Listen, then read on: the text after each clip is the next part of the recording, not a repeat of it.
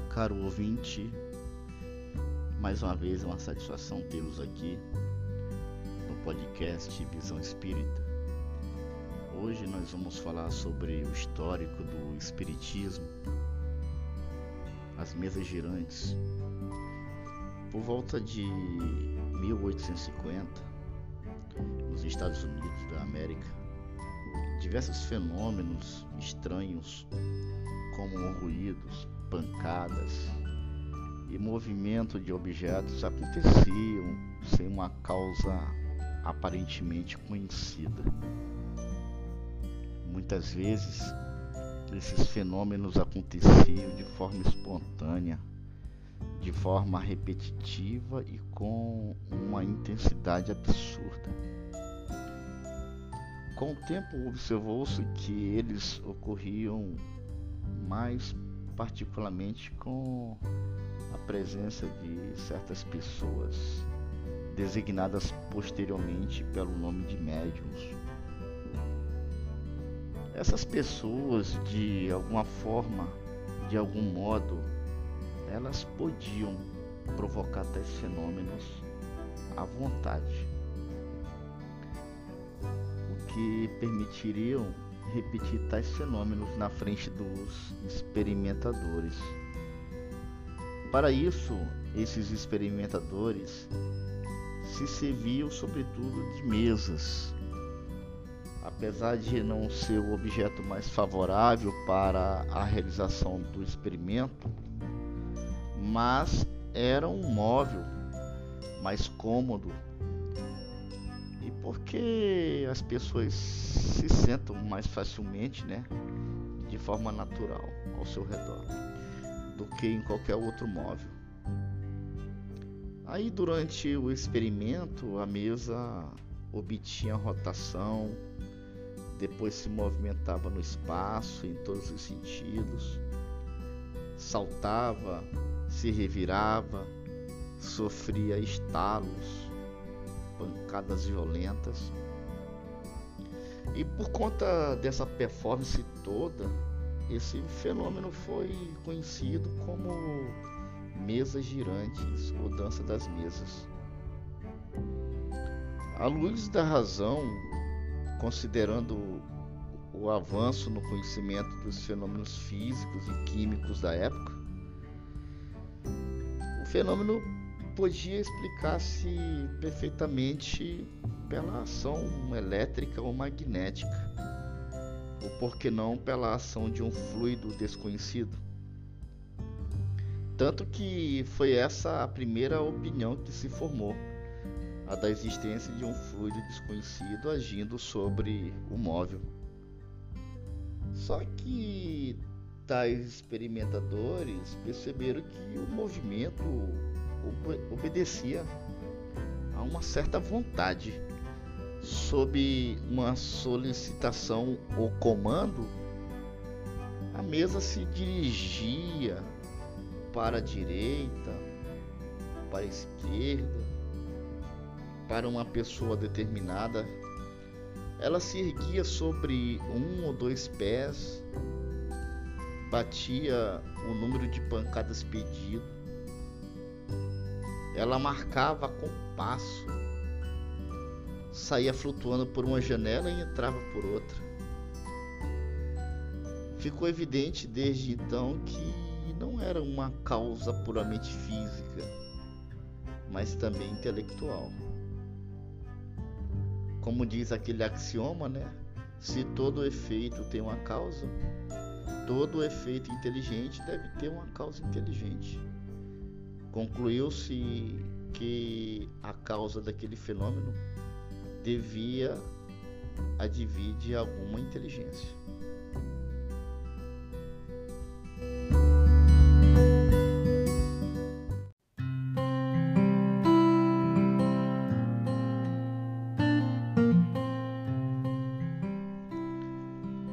Então, convencidos que tais fenômenos tinham uma causa inteligente, surgiu a próxima questão: qual seria a natureza de tal inteligência?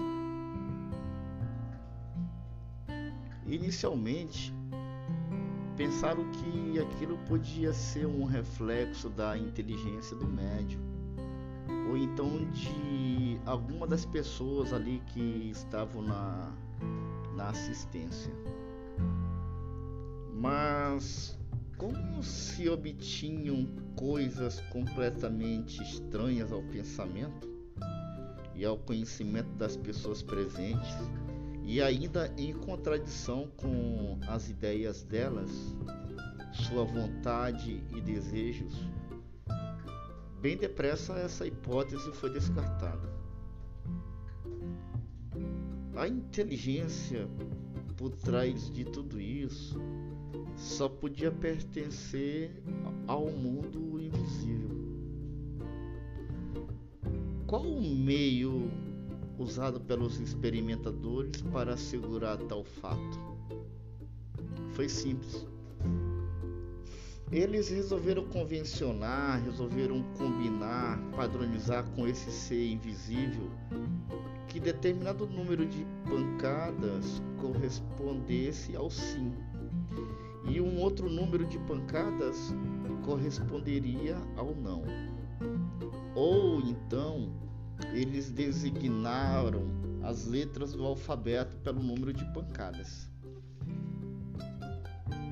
Então, por exemplo, eles poderiam ter designado uma pancada para a letra A, duas pancadas para a letra B, três pancadas para a letra C e assim sucessivamente. Assim, os experimentadores obtiveram respostas às diversas questões formuladas e esse fenômeno foi designado de mesas de e esse fenômeno foi designado de mesas falantes. Tem inclusive um livro muito interessante e surpreendente, escrito por Vitor Hugo, o famoso escritor consagrado político atuante na França, em que ele descreve as sessões espíritas das quais ele e sua família participou na ilha de Jesse entre 1853 e 1855. É um livro interessante. O nome do livro é O Livro das Mesas. Vale a pena a sua leitura e lá tem vários exemplos de como essas comunicações se davam. Mas voltando à experiência, todos os seres que se comunicaram daquela maneira convencionada, quando interrogados sobre a sua natureza, eles declaravam taxativamente se dizerem espíritos e que pertenciam ao mundo invisível. Como os mesmos resultados da experiência se repetiam em muitos lugares diferentes, por intermédio de várias pessoas e, além disso, observados por homens muito sérios e muito esclarecidos, tal qual Vitor Hugo, não era possível que todos eles fossem vítimas de um golpe, de um trote ou de uma ilusão. Da América, o fenômeno passa para a França e da França passa para o restante da Europa onde durante alguns anos as mesas girantes e falantes eram a Netflix do, do momento. Elas estiveram em, moda e se tornaram o divertimento dos salões franceses, europeus. Depois, quando se enjoaram do fenômeno, deixaram-no de lado em busca de outras distrações.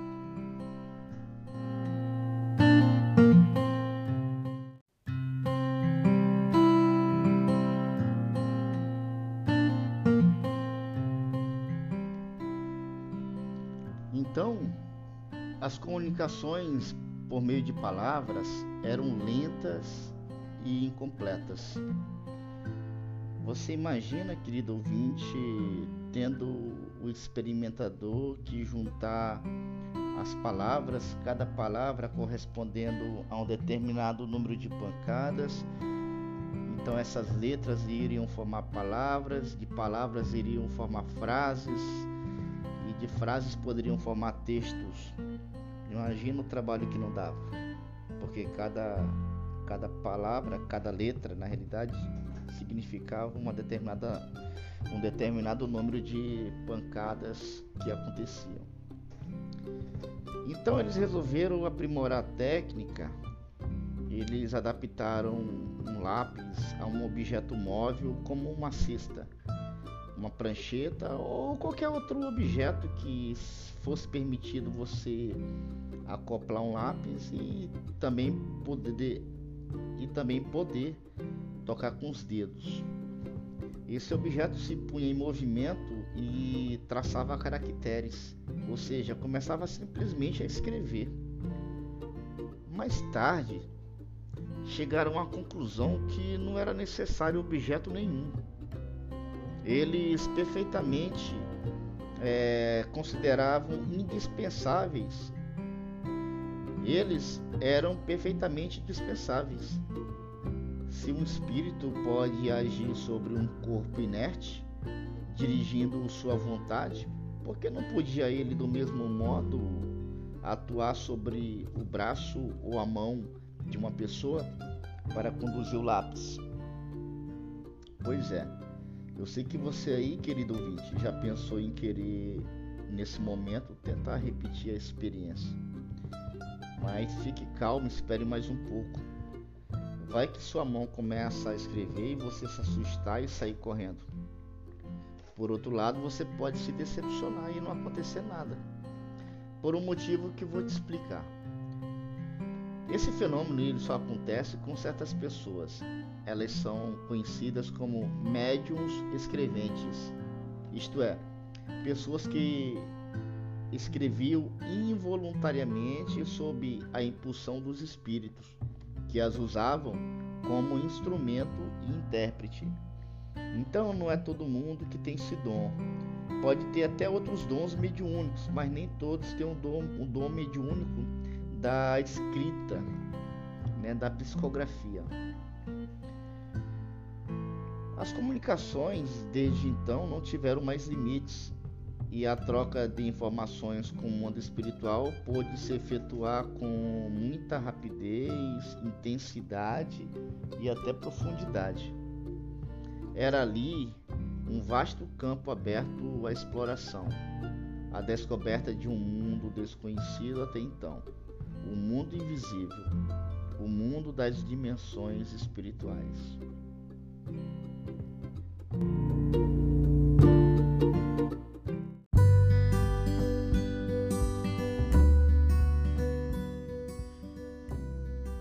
Que espíritos são esses?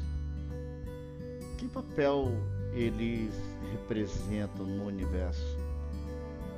Com que objetivo eles se apresentam a nós? Foram essas as primeiras questões levantadas na época. Logo se ficou sabendo que eles não são seres à parte da criação, mas as próprias almas dos que aqui na Terra já viveram ou em outros mundos. Que essas almas, depois de terem deixado o corpo material, povoam e viajam no espaço. Nós normalmente fazemos uma ideia equivocada dos espíritos. Eles não são seres abstratos, vagos e indefinidos nem alguma coisa semelhante a um clarão, a uma centelha. Equívoco nosso. E olha que entre nós espíritas tenho visto muito desses equívocos.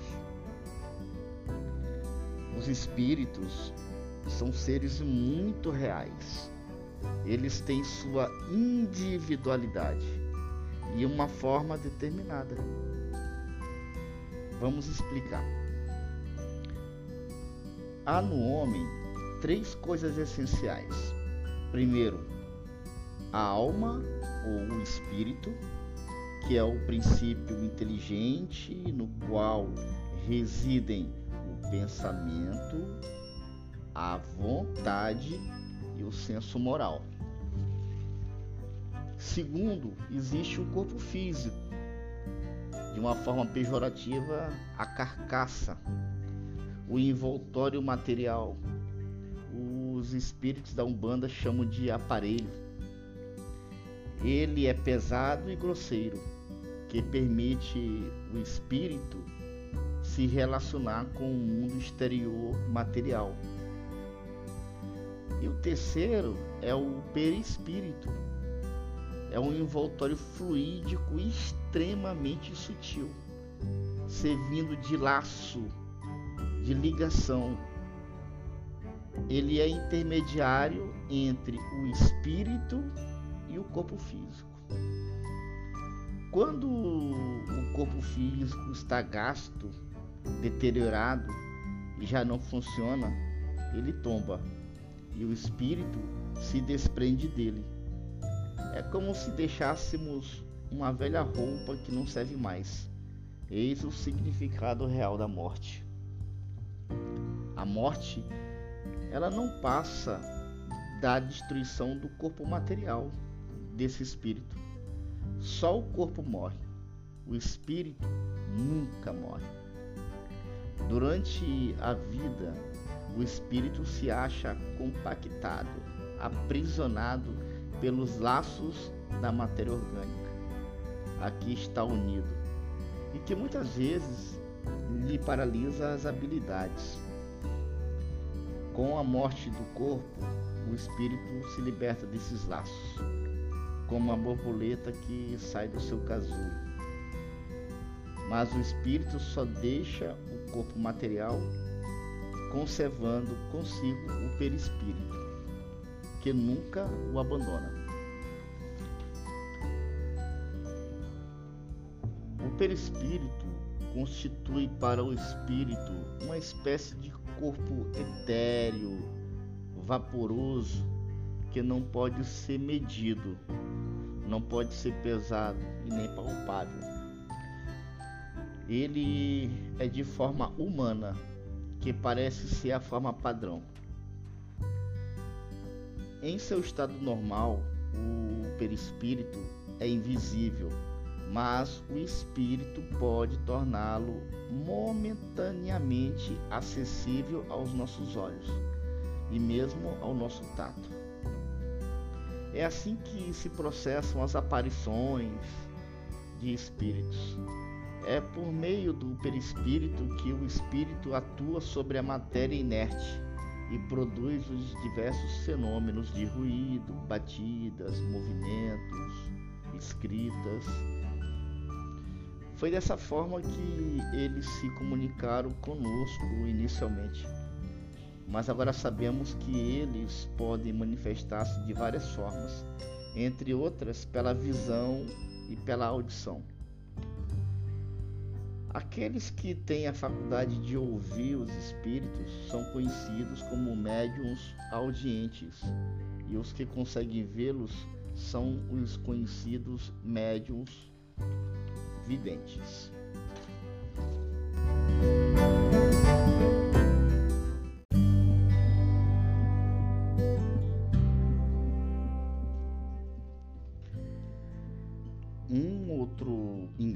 Que muitas vezes percebo entre nós espíritas é o de acreditarem que os espíritos devem possuir a soberana ciência e a sabedoria suprema. Não sendo os espíritos, senão as almas dos homens, é natural que não podem se tornar perfeitos só porque deixaram seus corpos materiais. Vão conservar as mesmas imperfeições de quando encarnados, enquanto não hajam progredido. Geralmente, os espíritos sentem prazer em se comunicarem conosco. É uma satisfação para eles constatarem que não foram esquecidos. Segundo a maneira como viveram aqui na terra, eles ou serão muito felizes ou desgraçados. Outros podem sofrer tormentos terríveis. conforme a vida seguindo a lei de amor, justiça e caridade ou não. As instruções recebidas pelos espíritos de ordem elevada sobre todos os assuntos que interessam à humanidade, as respostas que deram às questões que lhe foram propostas por Kardec, recolhidas e coordenadas cuidadosamente por ele, constituem toda uma ciência, toda uma doutrina moral e filosófica sob o nome de Espiritismo. O Espiritismo é a doutrina fundada na existência, nas manifestações e nos ensinos dos Espíritos. Não esqueçam: existência, manifestação e ensino. Essa doutrina se acha de modo completo no Livro dos Espíritos, quanto à parte filosófica e no livro dos médios quanto à parte prática e experimental. É muito importante entender que o Espiritismo não é uma descoberta nova. Os fatos e os princípios sobre os quais ele se sustenta se encontram traços nas crenças de todos os povos, em todas as religiões, na maioria dos escritos sagrados e profanos. Infelizmente foram muitas vezes interpretados de acordo com ideias supersticiosas da ignorância e ninguém até então tinha deduzido todas as suas consequências. O que é moderno é a explicação lógica dos fatos, o conhecimento mais completo da natureza dos espíritos o seu papel e o seu modo de ação, a revelação do nosso estado futuro. Os antigos conheciam esses princípios, os modernos conhecem os detalhes. O Espiritismo vem confirmar, mediante novos testemunhos, demonstrar por fatos verdades desconhecidas ou mal compreendidas, vem restabelecer o verdadeiro sentido das que foram mal interpretadas. O Espiritismo suaviza o amargor das aflições da vida, acalma os desesperos e as agitações da alma, dissipa as incertezas ou os terrores do futuro, detém o pensamento de abreviar a vida pelo suicídio. Por isso mesmo, torna felizes os que dele se compenetram, e esse é o segredo de sua rápida propagação, disse Allan Kardec.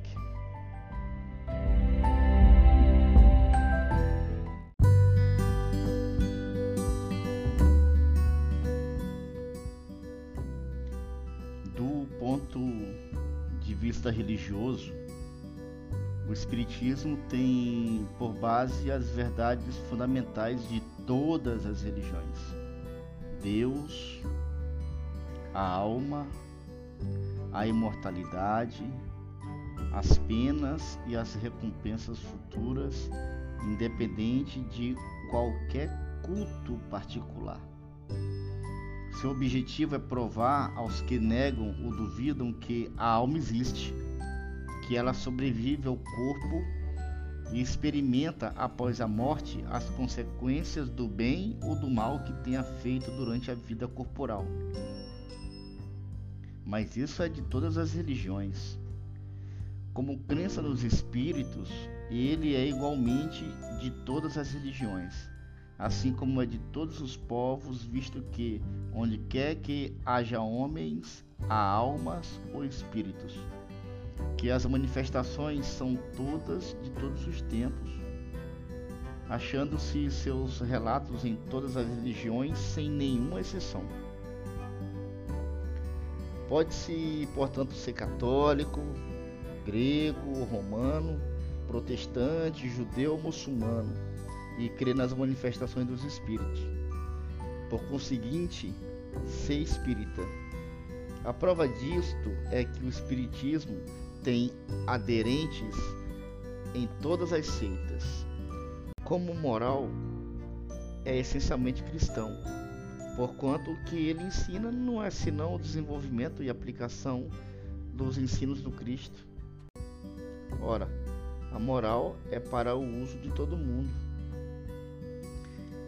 Independendo de qualquer forma de culto, não prescrevendo nenhum e não se ocupando com os dogmas particulares, o Espiritismo não é uma religião especial, visto que não tem sacerdotes nem templos. Aos que lhe perguntam se fazem bem em seguir tal ou qual prática, responde: Se credes que a vossa consciência o exija, fazei-o. Deus leva sempre em conta a intenção. Numa palavra, ele não se impõe a ninguém, não se dirige aos que têm fé e a quem esta fé basta, mas a numerosa categoria dos indecisos e dos incrédulos. Estes, ele não os arrebata à igreja, visto que no todo ou em parte dela já se separaram moralmente. Apenas o leva a percorrer três quartos do caminho, para nela entrarem, cabendo a ela fazer o resto. É verdade que o Espiritismo combate certas crenças, tais como a eternidade das penas, o fogo material do inferno, a personalidade do diabo, mas também é certo que essas crenças impostas como absolutas só têm gerado incrédulos, e em todos os tempos e ainda hoje. Ao dar a esses dogmas e alguns outros uma interpretação racional, o Espiritismo reconduz à fé os que dela se afastaram, prestando desse modo um serviço à religião. É por isso que um venerável eclesiástico dizia a este respeito: o Espiritismo faz crer em alguma coisa. Ora, mais vale crer em alguma coisa do que não crer absolutamente em nada. Não sendo os espíritos senão as almas dos homens, não se pode negar os espíritos sem negar a alma. Admitidas as almas ou espíritos, a questão, reduzida à sua expressão mais simples, é esta: as almas dos que morreram podem comunicar-se com os vivos. O Espiritismo responde pela afirmativa e o prova por fatos materiais. Que prova se poderá dar de que isso não é possível?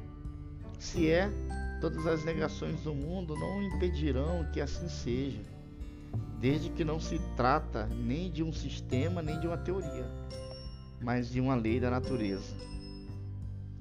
Ora, contra as leis da natureza, a vontade do homem é impotente. Bom grado ou mau grado, não há como deixar de aceitar as suas consequências e a elas conformar as nossas crenças e hábitos.